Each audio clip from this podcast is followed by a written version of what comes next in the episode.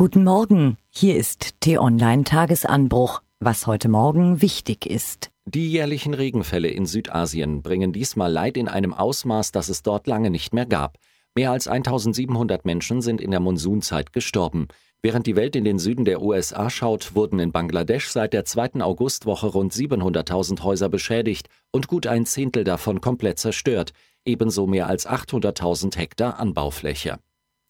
US-Präsident Donald Trump will eine Million Dollar aus seinem Privatvermögen für die Opfer des verheerenden Sturms Harvey spenden. Mit dem Geld wolle Trump den Menschen in den schwer getroffenen Bundesstaaten Texas und Louisiana helfen, so seine Sprecherin Sarah Sanders.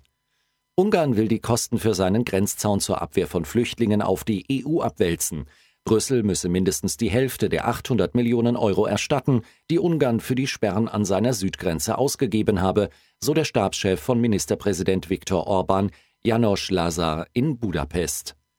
Die Verhandlungen über den EU-Austritt Großbritanniens kommen in den zentralen Bereichen nicht voran. Auch in der dritten Gesprächsrunde sei kein entscheidender Fortschritt bei den maßgeblichen Themen erzielt worden. Mehr Informationen findest du unter t-online.de.